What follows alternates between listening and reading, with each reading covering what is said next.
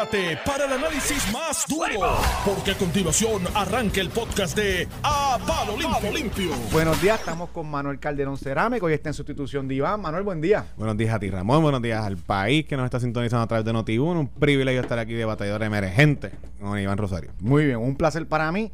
Y te informo al aire, te acabo de desbloquear en redes. Ah, lo vi, lo vi, lo y vi. tú lo sabes vi. que, y ahora mismo te voy a, dar- te voy a hasta follow. Ay, María, me da un follow más. Ahí, Hoy es un gran día, Ah. una buena amistad. ¿Tú lo tenías bloqueado? no, mano, no. y- y- Eh, confiésate, te voy a confesar, mira, Dale, dale, y, y si, lo, si lo digo, lo hago. Yo tengo dos o tres bloqueos que se ponen imprudentes, que sé yo qué, pero no los bloqueo yo. las Yo nunca tengo interacciones contigo, jamás. A- algún error fue y le escribí incluso al personal que me ayude. Le dije, ¿qué pasó aquí? No sé, te, te siguieron, Manuel. Alguna calentura de la campaña, Ramón. Pero, eso. pero Manuel es una persona bien respetuosa. No, no había tenido No, esa impresión. Manuel siempre ha sido una persona nunca, bien nunca, respetuosa. jamás, jamás. Algo pasó ahí. Y tú tienes apellido Cerame. Así es. ¿Tú tienes algún parentesco con Rafa? Ese es mi primo. ¿Tu primo? Seguro. Rafa Cerame, buen y si nos está sintonizando, eh, Siempre un abrazo, sintoniza. Rafa. Siempre nos sintoniza. Mira, Manuel, cuéntame con qué empezamos. Vamos a hablar un poquito de la sentencia de ayer. Ayer el Tribunal Apelativo, como yo creo en parte adelantó con su resolución interlocutoria permitiendo la certificación de Ricardo Rosselló, analiza el caso a nivel de instancia y dice, mira, eh, el Tribunal de Instancias no tenía eh, jurisdicción eh, para invalidar la elección o la certificación de Ricardo Rosselló en el sentido de que todavía no se había, no se había certificado finalmente el candidato. Y aunque es un punto jurisdiccional, ¿verdad? El tribunal no va a todos los méritos del caso. Eh, para llegar a ese punto jurisdiccional, yo creo que fue el punto más meritorio del caso. Y es que la juez Rebeca de León, cuando determina que, que la descalificación de Ricardo Rosselló procede, dice, es que Ricardo Rosselló tiene que probar que reside en Washington o en Puerto Rico el 16 de mayo, que es el día de la elección. Y Ricardo Rosselló probó que tenía una residencia en Washington DC a partir del 1 de junio. Y ese es el argumento central de la juez para decir no cumple con el criterio de residencia. La postura en parte del PNP, incluso hasta del candidato de Ricardo Rosselló con su abogada, era este, mira, es que como tú le vas a exigir a un candidato por nominación directa eh, el requisito de residencia antes que él sepa que está nominado a un puesto, porque en- en- a diferencia de un candidato normal o un candidato que va a la comisión y se registra, este candidato no pasa por un proceso de escrutinio y máxime cuando la ley no habla de que tienes que tenerlo antes de la elección o en la elección, ni para los candidatos ni para los electos de nominación directa. Un poco el planteamiento, ¿verdad?, que el Partido Nuevo Progresista le levanta al apelativo. Claro. Y en ese sentido, aunque es un asunto jurisdiccional, yo creo que vaya a la médula de lo que podría ser un, un caso en el futuro, ¿verdad? Ya se certificó Ricardo Rosselló, ocupó el puesto y la pregunta es, a través de esta decisión, el, ¿desde cuándo Ricardo Rosselló tiene que tener residencia? Y este, el apelativo dice, bueno, desde que certifica, si es así, y habiendo ya el foro de instancia, en este caso Rebeca de León, incluso haber determinado que hay una residencia en Washington DC a partir de junio, yo creo que el caso en los méritos se termina. El comisionado electoral del Partido Popular, Toñito Cruz, ha dicho eh, que va a recurrir al foro superior, lo que le, lo, lo- lo que derecho tiene, y el recurso es un recurso discrecional excepcional y que el Tribunal Supremo pudiera expedir y resolver o denegar y no atender. Esas son las dos vías ahora que tiene el, Tribunal Supremo y en este caso los comisionados. Entiendo que el comisionado del partido Proyecto Dignidad, que es la parte promovente en este caso, participó aquí, tuvo en una entrevista, no estoy seguro que si dijo específicamente si también va a recurrir al Tribunal Supremo de esta determinación. Eh, y ahí te lo dejo, dime qué tú piensas desde el otro lado.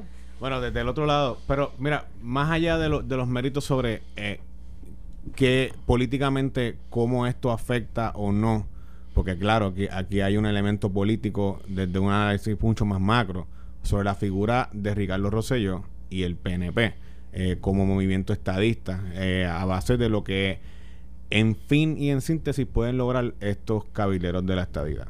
Eso pues lo podemos dejar quizás para, para la próxima media hora o por lo, para más adelante en el análisis. Pero en los méritos del caso.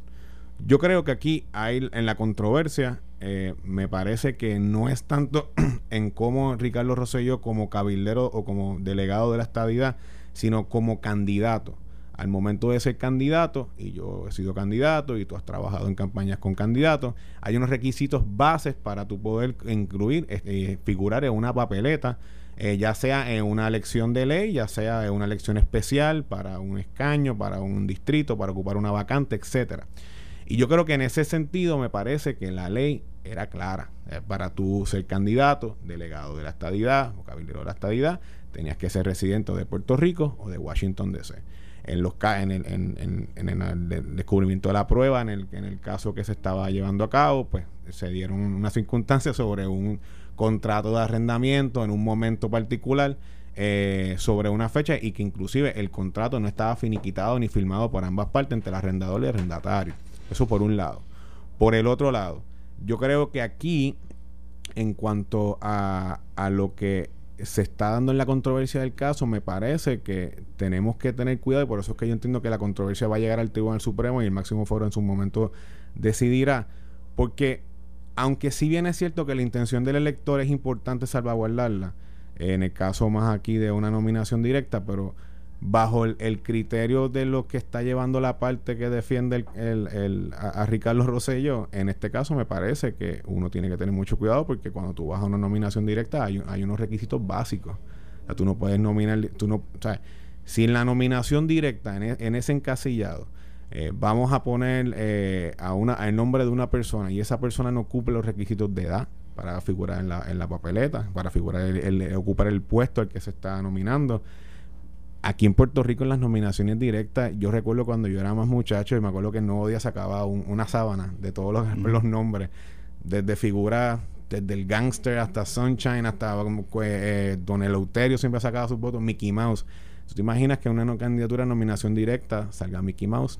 ¿Cómo vamos a llevar a, a ir a Walt Disney pero, a decirle que venga que figure con un escaño. O sea, lo que te estoy diciendo es que tiene que haber una persona natural. Es una persona, claro. No, una persona natural. no, no, no, claro. Exacto. Pero, te, pero, te, estoy, te estoy diciendo que a base de lo que es la intención del elector, que es lo que tiene unos límites.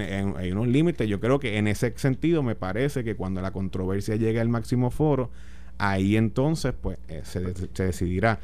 Yo creo yo creo que aquí eh, lo que está sucediendo es una controversia sobre eh, los requisitos de la ley especial, porque eso es otra cosa. O sea, una cosa es eh, el código electoral y lo que son que rige las elecciones de ley que son cada cuatro años, que usted coja a sus legisladores, coja a sus alcaldes, coja a su gobernador o gobernadora y su comisionado residente o comisionada. Pero en este caso, que es una ley especial, que se legisló en un momento que muchos decíamos que se estaba legislando mal, que inclusive en los términos de la vigencia y para poder revalidar estos cabileros no hay unas fechas establecidas aún y yo creo que no va a poder haberlas en un momento porque en un gobierno compartido no creo que vaya a haber paso para eso. Me parece que lo que empezó mal está terminando mal y en el análisis sobre la figura de Ricardo Rosselló, eh, obviamente pues tratando de hacer un comeback a la política, que esos derechos tienen, nadie lo está cuestionando, y en la figura de lo que es el ideal de la estadidad, me parece que en estos días más se ha gastado hablando sobre la figura del doctor Ricardo Rosselló que del ideal de la estadidad y de lo que puede estar más cerca o no de que Puerto Rico se convierta en un estado. Para los estadistas serios allá afuera, para ese grupo de esa masa de estadistas que genuina y noblemente creen en ese ideal, me parece que se está gastando un tiempo en una controversia, a mi juicio era innecesaria, porque yo creo que Ricardo Rosselló podía haber hecho más fuera de la delegación congresional que estando dentro de la delegación congresional. En ese sentido, pues parece que estamos aquí hablando de Ricardo Rosselló y no necesariamente de lo que están haciendo los cabileros por la estadía en Washington. Y, Manuel, y ese último tema, eh, y he visto ese análisis, y estoy consciente, ¿verdad?, de que personas piensan así. Pero yo, yo te pregunto, yo puedo decir que Aníbal Acevedo Vilá desvirtuaba en la papeleta del Partido Popular, pero fue el Partido Popular, después de haber sido acusado, y sabemos la historia. Este, pero el Partido Popular lo eligió. Entonces, como yo digo, mira, eh, Ricardo Rosillo va a distraer el tema, este, va a distraer el tema eh, por lo que no debió haber, pero si la gente lo nominó, ese pueblo estadista, que muchos, yo, yo muchos estadistas serios fueron a votar, yo fui a votar un montón. El 16 de mayo escogieron a Ricardo Rosselló. Mano, pues ¿Qué, es lo que vamos a decir? Bueno, pero es que Ricardo Rocío desvirtuó el tema. ¿Sabes qué? Esa gente que votó, vamos a olvidarte, vamos a olvidarnos de ella. No, eh, no. Pues, pues, al final del día, lo que te quiero decir, Manuel, es, mano, ¿quiénes somos tú y yo para determinar quién va a representar la estadidad? Pues eso hubo un proceso democrático. Mira, yo, Edwin Mundo, que, que ha defendido este caso desde la A a la Z Edwin lo, he escuchado en 20 medios diciendo, yo no voté por Ricardo Rosselló, yo voté por los candidatos que pasaron el proceso y estaban en su papeleta, esa es mi posición, pero la gente escogió a Ricardo Rosselló y quién soy yo para llevar el barco en contra de la corriente, si, era un, si el proceso era porque acuérdate que antes esto del, del Shadow Delegation escogido por el pueblo, antes era la Comisión Igualdad, que estuvo Iván Rodríguez, Carmelo, eh, incluso don Carlos Romero Barceló, Luis Fortuño, Fonalleda. Pedro Rosselló. Eh, Pedro Rosselló. Eh, eh, esta comisión igualdad que se creó fue a cabildear por la estadía, no eran electos. La diferencia que hace esto es, bueno, bueno, los que vamos a mandar para allá en representación del Puerto Rico como, como delegación, yo quiero que el pueblo estadista lo escoja. Y si esa fue la filosofía pues mano, pasó un proceso y fue el que tú pudiste haber, digo, tú no crees en la estadidad y eso, pero tú pudiste, si tú querías, tú podías ir, ir a votar y votar en contra de pero, yo a favor. Güey, traes un ángulo interesante porque la ley, la ley, eh, eh, eh, bajo ese, bajo, bajo la ley especial, podrían haber participado congresistas que no necesariamente, de hecho, y eso se planteó un momento en análisis, en programas y en conversaciones de si, el Partido Popular o, sectores que no son estadistas podían figurar candidatos congresionales en, esa papeleta, en esa elección, porque como la ley de la manera en cómo se redactó y la manera en cómo terminó no era tan clara, pues tú podías figurar personas y a lo mejor, eh, ¿sabes? qué sé yo, puedo decir un nombre, Alejandro García Padilla. Podía, pudo haber figurado. Digo, la ley te requería un juramento de que tú ibas a tener que defender el, el estadía. No sé si Alejandro, no estoy seguro que Alejandro no, hubiera pero, te, estoy diciendo que, que, eso, eso sí pudiese haber sucedido. En, en, la cuestión de lo que es la intención del elector, yo te estoy diciendo que, que, que sí, ah, hubo sesenta y pico mil personas que fueron a votar. Ahora, cuando tú haces el análisis. Hubo noventa y pico mil, no. Bueno, noventa y pico mil. Casi cien mil. Eh, en, votos de Ricardo, no sé yo, casi.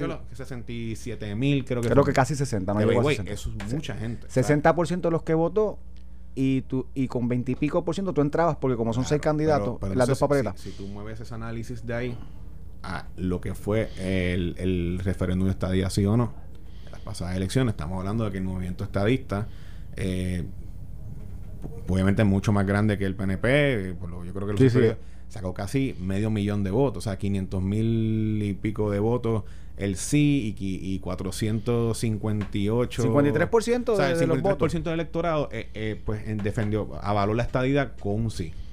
Y si tú lo vienes a ver cuando tú haces esa elección especial de los congresistas el 4% de ese de ese, de ese 53 de ese 100% de, de electores que votaron por el sí de las elecciones eh, fueron los que fueron a votar por los congresistas. De ese 4, 67 mil, el, tú diste ahorita el 60%, 60% votaron por el doctor Ricardo Rosselló bajo nominación directa. Ojo, esto rompe precedentes porque el hecho de que 67 mil personas hayan ido a una papeleta a escribir un nombre. Nunca había pasado en Puerto Rico. Nunca había pasado. Nunca había, había pasado para candidaturas a la alcaldía, había llegado unos, unos por cientos bastante altos, altísimos. El, el, el, eh, caso más cercano fue Huánica en estas elecciones. Pero eso, eso, y, yo venía, cuando, venía camino para la estación, escuchaba eh, que, de hecho, incluso el amigo Iván Rosario había hecho un análisis sobre que hay que tener cuidado porque esto puede romper, marcar un precedente. Hoy es el PNP, mañana puede ser el Partido Popular, puede ser Victoria Ciudadana más adelante, puede ser el Partido Independentista, que plantea una candidatura mediante nominación directa. Lo que pasa es que esa candidatura, cuando tú vas a votar por un gobernador bajo nominación directa, eh, tú sabes que ese gobernador tiene que tener unos requisitos. Unos requisitos que lo establece la constitución, la, ley. Correcto. Y si tú vas a votar por un alcalde o una alcaldesa bajo nominación directa, tiene que tener unos requisitos mínimos que viva en el pueblo y bajo esta... por Ramón Rosario para alcalde de San Juan bajo nominación directa. No, si, no vivo en San Juan. En Vega Alta, por ejemplo. Vega Baja. Eh. Vega Baja, Vega Baja. Ah, ¡El Pesaste más. Mira, ese es el relajo porque a la gente de Vega Baja y de Vega Alta le pasa a los dos. Imagino que le pasa a tu Alta y Vega y tu, y tu Baja. No tengo nada contra Vega Alta y Marita Vega es la alcaldesa, es chulo, pero yo soy de Vega Baja. Mira, Manuel, me, me, me gusta esa parte del análisis porque siempre hay unos requisitos. Eh, ciertamente, si Mickey Mouse saca 60% de los votos, Mickey Mouse no es una persona. Si mi nene Luigi saca 60%, Luigi no cumple con los requisitos de ley. En este caso, el apelativo, entonces se ha tratado de desvirtuar, ¿verdad? Ah, están diciendo que ley está colonado y Ricardo Rocío no tiene que cumplir con los requisitos. No, ley esa decisión del apelativo, los tiene que reconocer, los tiene que cumplir. El hecho es cuándo. Porque si la ley decía que los, los funcionarios electos tenían que cumplir con el requisito de residencia eh, en Puerto Rico o en Washington DC dos años antes de la elección. Aquí no hay duda que Ricardo Rocío estaba frito, incluso bajo la determinación del, del, Tribunal de Apelaciones. Es que no dice término, y eso tiene una razón. Por darte el ejemplo, y tú corriste por representante de distrito. Uno de los requisitos que tú tienes para correr, Manuel, por representante de distrito, es que vivas un año antes de la elección el, en tu distrito representativo, ¿verdad que sí? Y eso lo dice la ley. La ley dice, tú tienes que vivir, tú tienes que demostrarme que tú vives en el precinto 5, ¿verdad? o 4, 4. En el precinto 4 de San Juan, un año antes de la ley. Y eso tiene su razón de ser. El legislador y la constitución, los constituyentes, quieren que tú conozcas los issues del precinto 4 un año antes. Que no llegues allí el día antes. Ellos quieren que tú por un año vivas en ese precinto para que sepas el boquete en la carretera que está en la avenida X, Y, Z. Y los asuntos los asuntos. En este caso, el requisito de residencia en Washington, D.C. no es por eso. Es para que tú allá vivas allá full time y te dediques a meterte en los a las oficinas de los congresistas. No es para que tú conozcas los boquetes en la carretera de Washington. Por eso es que la ley no le pone término anterior. Y mi planteamiento al tribunal era, como usted dice que tiene que ser el día de la elección, su señoría, si, si aquí no lo dice en ningún lado. Y esto no es porque quieren que Ricardo Rosselló cualquiera conozca los boquetes de la carretera de Washington DC, que tenga un apego con la jurisdicción. Es para que desde que ejerce el cargo lo haga a tiempo completo desde allá. Y en ese sentido, para mí lo más lógico, no habiendo ninguna otra determinación del legislador, es que sea para ejercer el cargo. Cuando usted juramenta, yo lo voy a hacer y empieza a funcionar, más vale que tenga una residencia o en Washington DC o en Puerto Rico, en Puerto Rico siendo la otra parte, ¿verdad? De esta relación eh, que se intenta propulsar pero a lo que voy, no es que se trata. que voy a decir, yo creo que va a favor tuya. pero estoy aquí para analizar, no necesariamente para, para elevar un análisis político a mi favor. Eh, inclusive en el caso del año, en el caso del año, eh, se supone que la, la, si más no entiendo y tú eres abogado me, puedes corregir, es hasta el día de la juramentación. Ese año que usted tiene que vivir, ah, eh, en el caso del precinto 4, es diferente porque es multipresental. San Juan tiene cinco precintos. Tú tienes que vivir en una área en San Juan. Pero en el caso de. Para la alcaldía de San Juan, que ya es para la. sí, sí, que ya, ya, es una jurisdicción que vivir un año antes de la. De la eh, un año antes de la elección. Pero ese año cuenta desde el momento en que tú eh, alquilaste o compraste una residencia en San Juan hasta el día de la juramentación del cargo sea, ese año es hasta la juramento. Sí, sí, para cuando tú ejerzas, tengas ese conocimiento. Cuando tú, levantes mano derecha y juramente al cargo. eso, se hace, eso, se eso se hace en la constituyente. Yo conozco más, yo trabajo, mi núcleo, yo soy, yo vivo ahora en Guaynabo, soy de Vega Baja, pero conozco más de San Juan que mucha gente que vive en San Juan, porque nuestro, nuestro círculo, ¿verdad? Trabajo, eh, las cosas donde las hago, todo de San Juan. Que, que yo creo que y ahí viene el argumento el domicilio, y ahí viene y el está en otra, Mira, pero en la línea que tú estás, Manuel, en el 80 está el caso de Fernando Bot, Fernando Tono, representante del Partido Popular. La Constitución dice que tiene que tener 25 años representantes eh, por los representantes a la Cámara. Fernando Tono corre por el Partido Popular y sale electo. Después se convirtió, Fernando Tono es una, ¿verdad? superestrella a nivel legislativo. Fue pues, pues, en diferentes etapas, siempre fue una persona muy vocal y muy reconocida. Eh, Fernando Tono no tenía la edad de los 25 años tuvo que esperar, y esto llegó al Supremo, en el caso, lo que pasa es que la gente olvida la jurisprudencia cuando les conviene, tuvo que esperar un mes para juramentar a lo que cumplía 25 años. ¿Por qué? Porque el requisito de la edad en ese caso, no se trata que eh, Mickey Mouse o mi nene Luigi puedan ser eh, legislador o delegado gobernador, no, porque ni Luigi ni Mickey Mouse cumple con los requisitos, es cuando los vas a cumplir. y esa era, esa era la, posición que se levantó. tú, estás llevando un ángulo, en el caso que tú estás figurando como abogado de una de las partes, sobre si los requisitos son para en el momento en que él juramenta como cabildero. En efecto. como delegado congresional o cabildero. pero, pero aquí, aquí, uno, uno no es ingenuo y el país lo sabe. Aquí hubo una, una especie de, de, toma de campaña de una semana para una figura de un candidato mediante nominación directa. Y aquí eh, hubo anuncios, hubo eh, este, folletitos, flyers, banditas, este, hubo hasta inclusive. Sí, sin lugar a dudas, se, montó un movimiento. Una, campaña. fue no tradicional, pero sí, en efecto, tienes razón. una campaña, yo no sé si incluyeron, si, si, ¿verdad? Si incorporaron un PAC, un comité de campaña, yo no sé cómo lo hicieron, no, no entraron en los méritos sobre eso, eh, no me toca tampoco, pero hubo una campaña a un candidato de nominación directa Hubo reuniones, eh, supongo yo, en los círculos internos del PNP, que le, usted va a escribir el nombre del candidato Ricardo Rosselló en la, en, la, en, la, columna nominación directa. En los efectos había una campaña para un candidato y ese candidato tenía que tener unos requisitos claros. Ese requisito era que tenía que vivir en la ciudad de Washington DC o vivir en Puerto Rico. ¿Pero cuándo, Manuel? ¿Cuándo?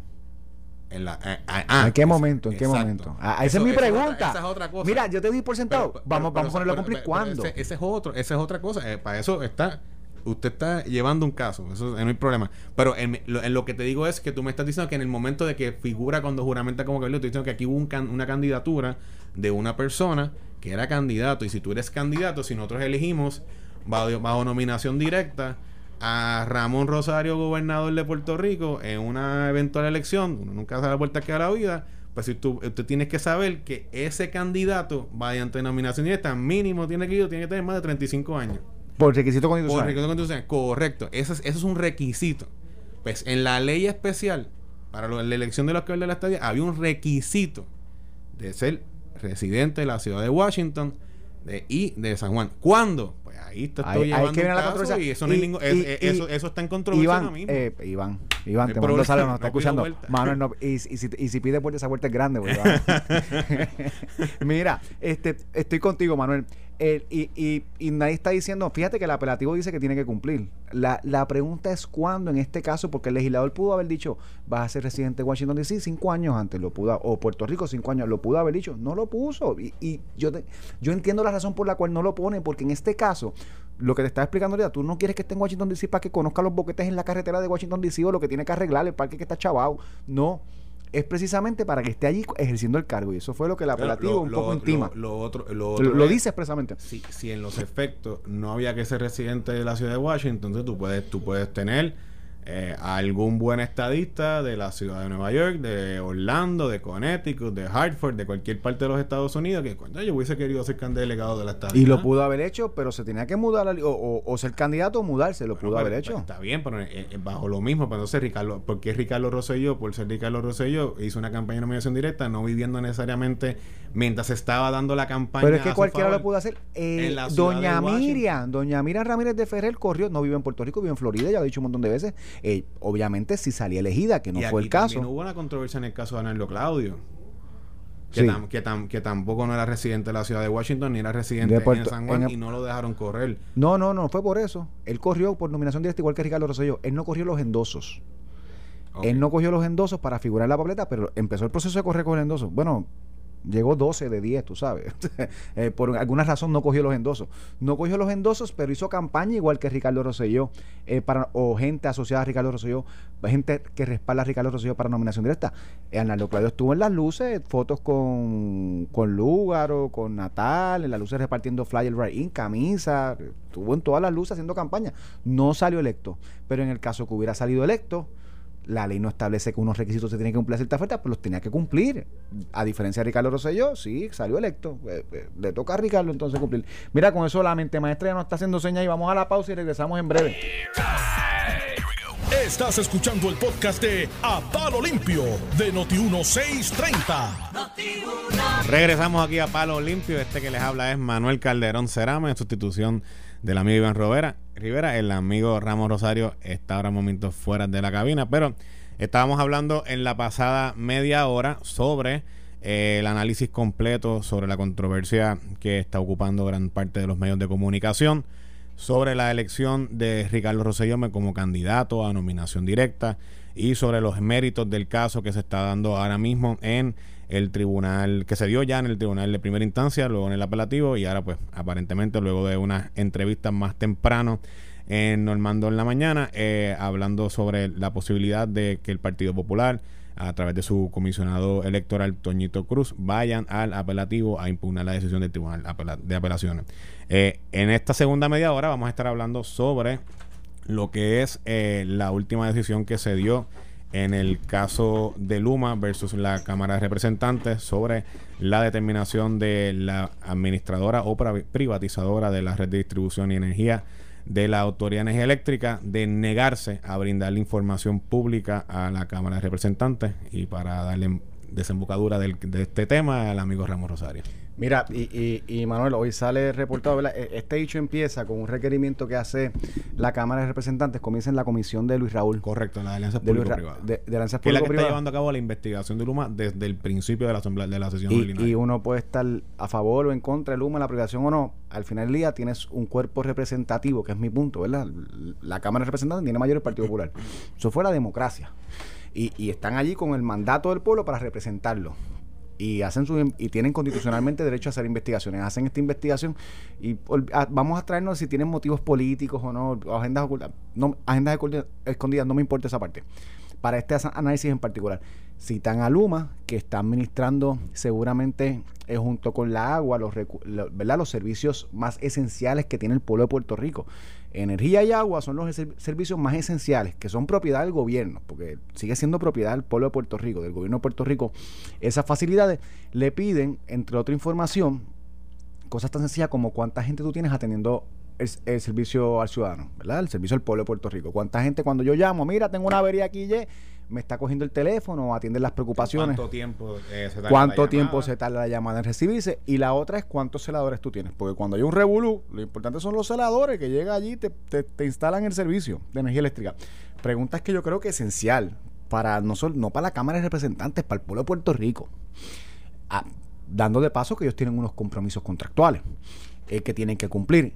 Y ellos se negaron. Y esa parte yo nunca la entendí porque dentro de este descalabro eh, de comunicaciones que han, tenido, no sé cómo se metieron en esa pelea, van al tribunal de primera instancia.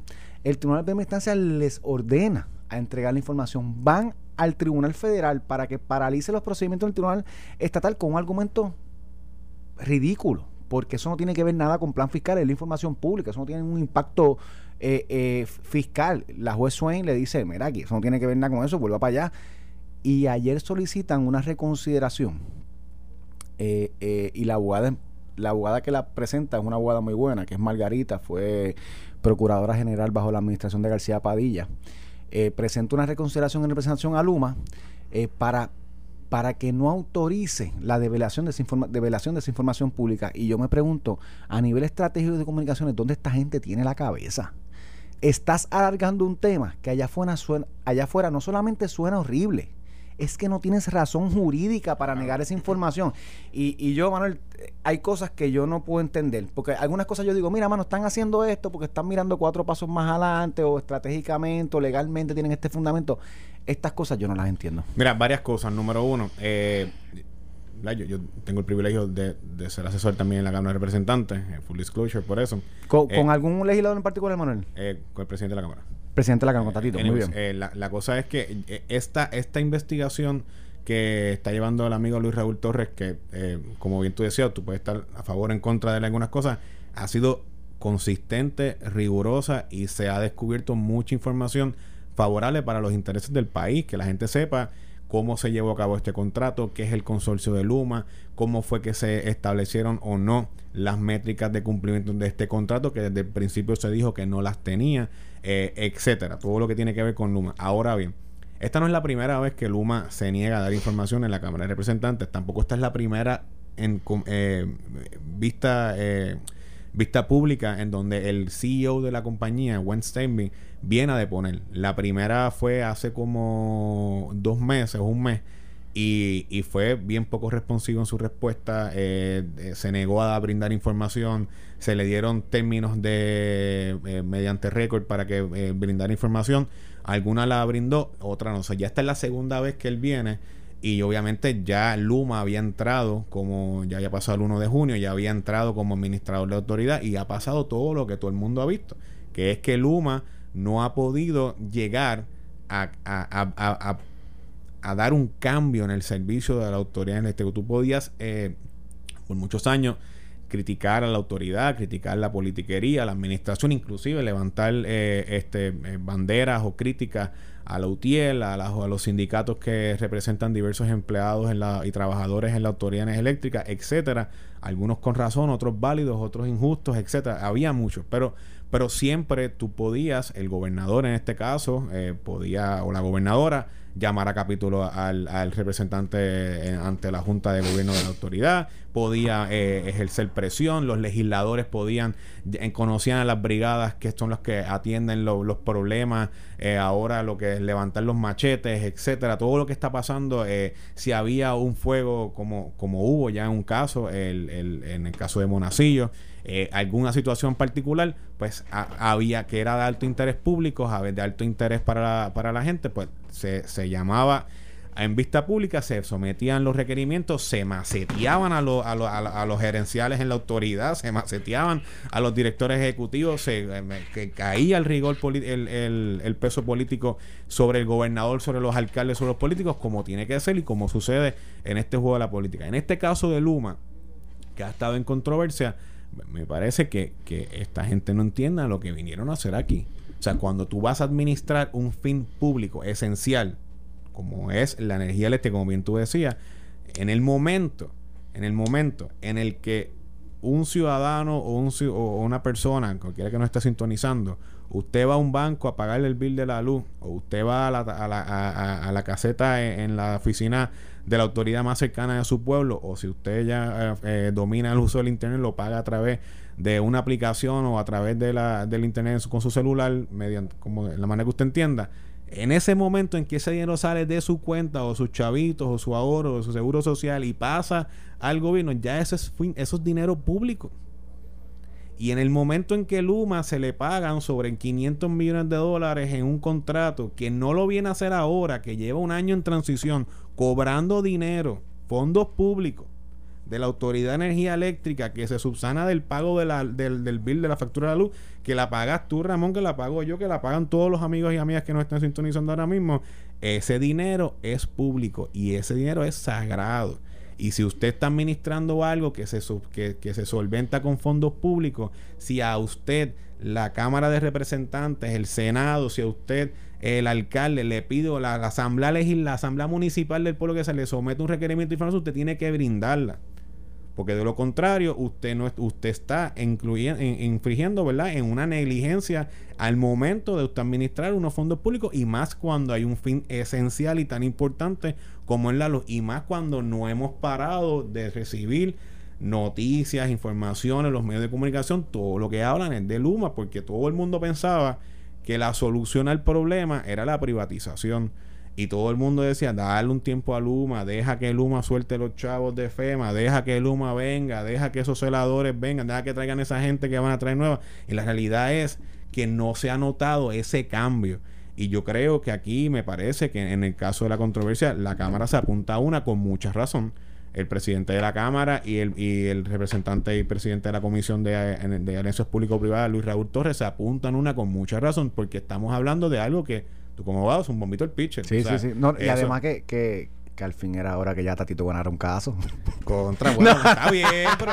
pero, pero, eh, oye, pero, pero bate un hit. la viña del señor. Bate, un hit, bate un hit, bate un hit, un hit. La, la, realidad es que eh, eh, el caso está ahí y me parece que eh, ya tú notas en la opinión pública ya tú notas a los legisladores y las legisladoras, el liderato incluso del PNP, que apostó a esto por completo que se fueron detrás de su gobernador con este contrato por completo, que incluso la Asamblea Legislativa pudo haber logrado, eh, si se lograban los votos de mayoría, eh, eh, y por encima del veto del gobernador para que la resolución conjunta de la Cámara 88 que posponía la vigencia del contrato un año, o sea, era un año para que esto se llevara a cabo bien, se llevaran a cabo esas vistas públicas, se lograra engranar bien, que la gente supiera, mira, si yo a quién tengo que llamar para en caso de que en el barrio, por ejemplo, en el, en, el caso, en el caso de, de aquí en el precinto 4, en Cupey, que estamos aquí ahora mismo, todo el mundo sabe dónde es que están las líneas más, más débiles. Todo el mundo sabe cuál es el Manuel, dónde hace falta el desganche, a quién uno llama, dónde uno atiende, cómo uno Y allá en Cupey, y allá en Cupey, antes de entrar a Luma, ¿el servicio era mejor? El servicio eléctrico eléctrico estuvo mal mucho tiempo, mejoró un poco, pero siempre ha sido, siempre han habido apagones constantes. Y, eso todo Puerto Rico. pero mira, Manuel, estoy de acuerdo totalmente contigo con la parte del, manejo horrible de Luma, con esto de las informaciones y lo que le tiene que responder al pueblo de Puerto Rico. Pero tú traiste un tema muy importante al principio, que cuando el, eh, la autoridad energética le respondiera a la estructura de gobierno, porque los miembros de la Junta y el director los nombraba el gobernador porque el director lo nombra la Junta y yo estuve en muchas administraciones. Rojo y azul, el que era director ayer, el que el gobernador quería.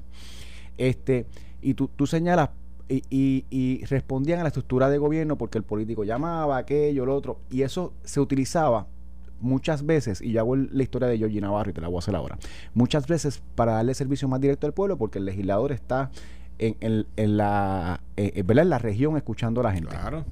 Y eso es verdad. Para, Mucha gente dice que son los alcaldes la eh, primera línea. Eh, sí, pero el legislador es, el, distrito. el servicio al cliente primero, primero, primero. Y yo relajaba, y yo relajaba a Georgie Navarro, relajo, pero habla bien de él esto.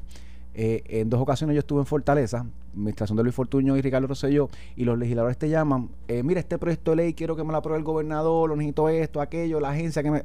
cosas eh, más arriba. Georgie siempre llamaba, mira que tengo a doña Juanita sin luz, qué sé yo qué, mira que tengo a aquel sin agua. y yo le decía, Georgie, tú sabes los favores y las ayudas y todo eso tú siempre utilizas para que Energía Eléctrica te mande una brigada. Y eso está bien. Y yo lo relajaba. Y eso es lo que, a lo que voy. Cuando le respondí a la estructura de gobierno, era bueno por eso, Manuel. Pero era malo también. Porque el alcalde te metía gente que no necesitaba las los empleados. Por eso es que está en quiebra precisamente por la presión política que le metían a la autoridad eléctrica. Ahí tú terminabas con las batatas políticas que los que se nombraban allí no hacían ni falta. Era porque había hecho campaña con X legislador, con el alcalde o hasta con el gobernador. Este, las decisiones que se tomaban eran puramente políticas. A lo mejor aquel, aquel contrato no hace falta ya, Manuel, pero es primo o vecino. pero yo te escuché. O es primo o vecino del alcalde X.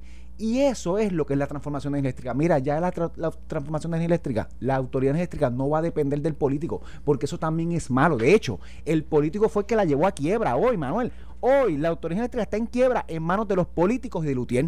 Ellos la llevaron a quiebra y la transformación precisamente lo que pretende sacar es ese elemento político que fracasó por décadas y décadas de años. Ellos, mira, a Luma lo estamos juzgando por 30 días de servicio, un poco más de 30 días de servicio. A la autoridad eléctrica yo la juzgo por décadas de servicio malo. Esa transformación había que hacerla. Si tú me dices a mí, vamos a posponer un año a Luma, porque vamos a mejorar ese año, yo te digo, eso es razonable, pero posponerle un año para que se quede en manos de la autoridad eléctrica, hombre, no, sí, ya yo he vivido esto por muchísimos años, donde el empleado que se contrata, que lo pagamos tú y yo, y que está en quiebra la autoridad, se escoge no por quién es el que hace falta, se escoge porque qué alcalde llamó o si Lutier lo está metiendo presión. Que, que en los convenios colectivos, para evitar la presión política, Manuel, y yo tuve 2012 cuando Lutier se fue a huelga. Pidió un voto por Alejandro García Padilla porque no le firmamos el convenio. Pedían en el convenio cosas ridículas en una autoridad quebrada y, le, y amenazaban al gobernador de que si no respondía le apagaban el, país. Así lo hacían, lo hizo Jaramillo en el 2012. De hecho, apagaron varias veces el sistema con huelgas que no iban a trabajar. Y esa presión política es lo que la transformación elimina. Y por eso no puede ser ir a volver al pasado. Si es que en el pasado estuvimos décadas y no sirvió. Si Luma no responde, me busco a otro, como hacemos tú y yo con el que nos corta la grama en casa. Pero en ese sentido, la crítica que tú me estás dando, que en alguna, en, algún tiene algo de razón y algo de validez. Ahora, al fin, al que nos está sintonizando ahora mismo, al, que está camino a su trabajo en estos momentos, poco le importa si la autoridad es pública o es privada. Lo que le importa es que el servicio funcione. En efecto. Que la luz no se me vaya. Que no se me dañe la nevera. Que no se me dañe la estufa. Que no se me dañen los aires que no que yo pueda que yo pueda llegar a mi casa sea clase alta clase media pobre pero yo pueda eh, eh, eh, en mi cocina prender la roseta y, tenerlo. Poder tener un eso es lo importante poder, poder, llegarle camino a mi parcela a mi urbanización a mi residencial a mi condominio y, de camino del trabajo o de la escuela de recordarle a los nenes lo que sea tener caminos alumbrados.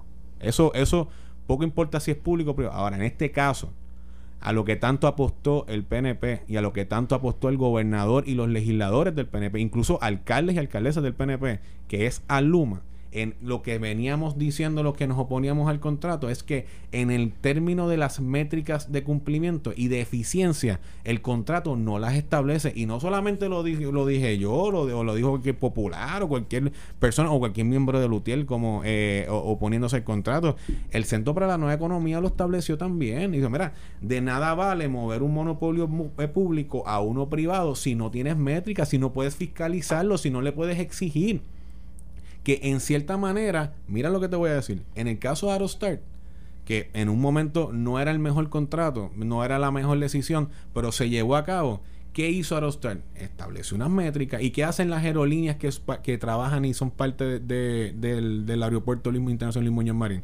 Pues se, todo lo, mensualmente se les establece un disclosure de todos los cumplimientos aquí y allá, este no se está invirtiendo en esto, estamos arreglando los terminales, estamos bregando con los aires, esas cosas están pasando, claro, tú lo puedes fiscalizar y le estás dando y le estás dando seguimiento, pero en el caso de Luma, en el caso de Luma, que se le dio un año de transición, porque esto no fue que empezaron ahí el 1 de junio y de momento, boom, como un inicio de clase, Lleva la llevaba un año tratando. Pues la realidad es que no existen ninguna métricas de cumplimiento. Incluso a mí lo que se me desgarra es que hay empleados y celadores de, de línea que se los movieron para otras agencias porque si el convenio, porque si no aceptaron, porque si... Mira, mano, o sea, eh, si tú tienes gente que lo que saben es bregar con, eh, eh, ah, ¿verdad? trabajando en, en, línea, que son los que se montan estos helicópteros, que trabajan en las líneas de distribución de norte a sur, que son líneas, que sabe que para eso, ah, usted no puede hacerle vértigo para eso, porque eso de verdad, de verdad hay que tener corazón y un poquito más.